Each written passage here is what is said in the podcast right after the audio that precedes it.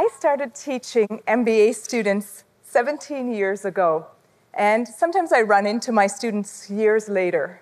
And when I run into them, a funny thing happens. I don't remember just their faces. I also remember where exactly in the classroom they were sitting. And I also remember who they were sitting with as well. And this is not because I have any special superpowers of memory. The reason I can remember them is because they are creatures of habit. They are sitting with the favorite people in their favorite seats. They find their twins, they stay with them for the whole year. Now, the danger of this for my students is they're at risk of leaving the university with just a few people who are exactly like them. They're going to squander their chance for an international diverse network. How could this happen to them? My students are open minded. They come to business school precisely so that they can great, get great networks. Now, all of us socially narrow in our lives, in our, our, our school, and in work. And so I want you to think about this one. How many of you here brought a friend along for, for this talk? And I want you to look at your friend a little bit and are they of the same nationality as you? Are they of the same gender as you? Are they of the same race? And really look at them closely. Don't they kind of look like you as well?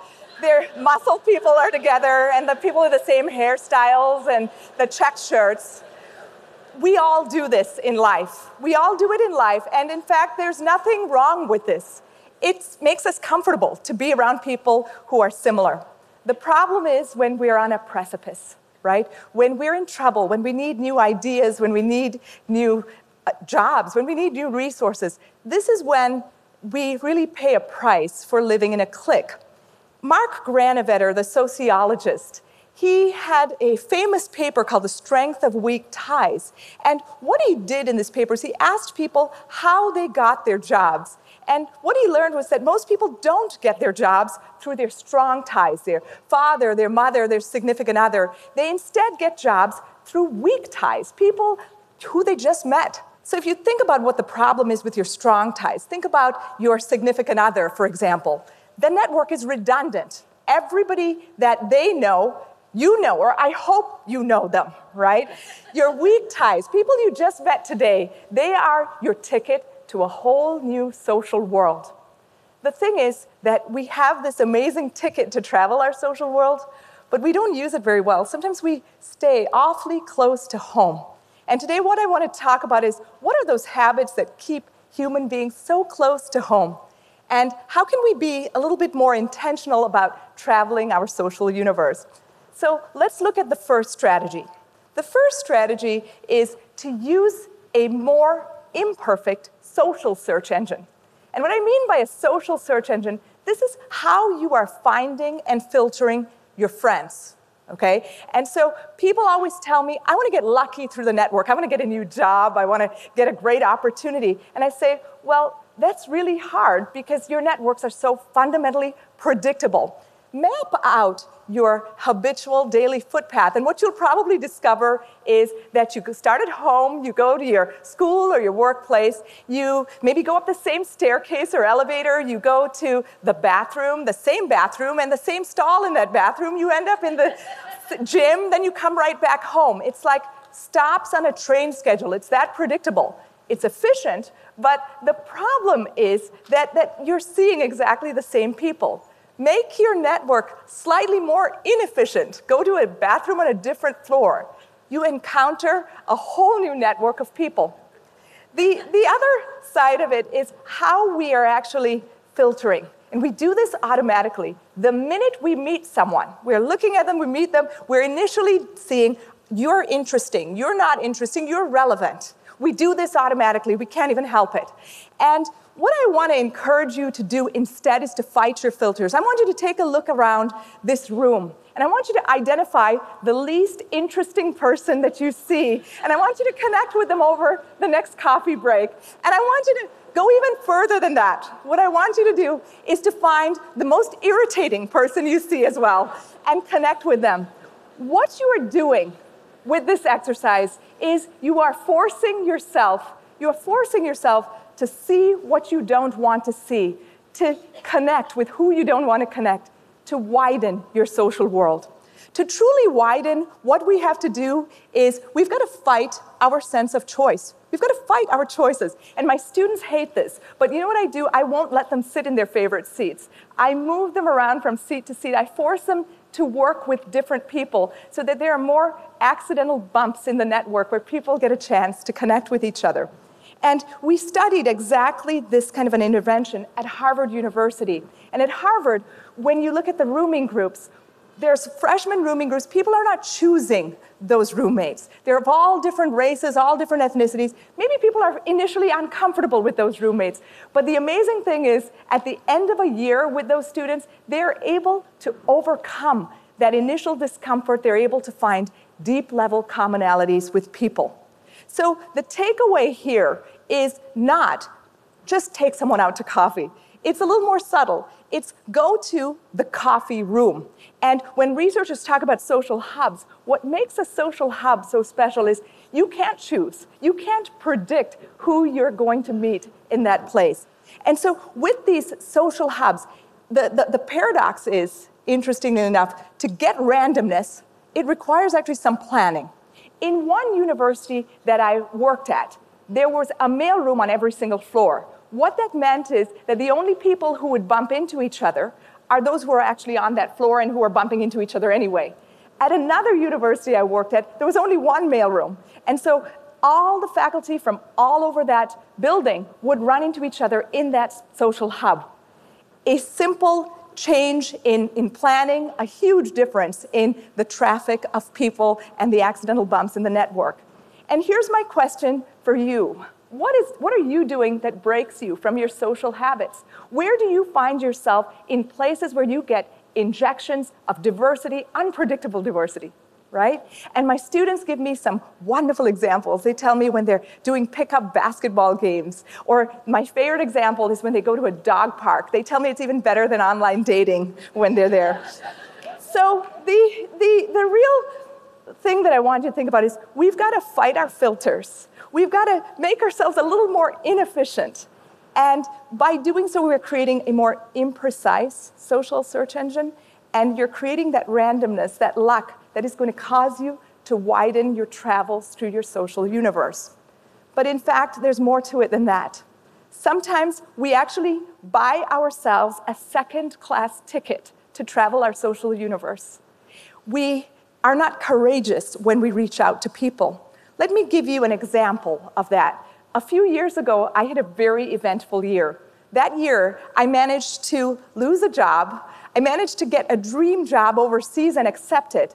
I had a baby the next month. I got very sick. I was unable to take the dream job. And so, in a few weeks, what ended up happening was I lost my identity as a faculty member, and I got a very stressful new identity as a mother. And what I also got was tons of advice from people. And the advice I despised more than any other advice was you've got to go network with everybody. When your psychological world is breaking down, the hardest thing to do is to try and reach out and build up your social world. And so, we studied exactly this idea on a much larger scale what we did was we, we looked at high and low socioeconomic status people. And we looked at them in two situations. We looked at them first in a baseline condition when they were quite comfortable.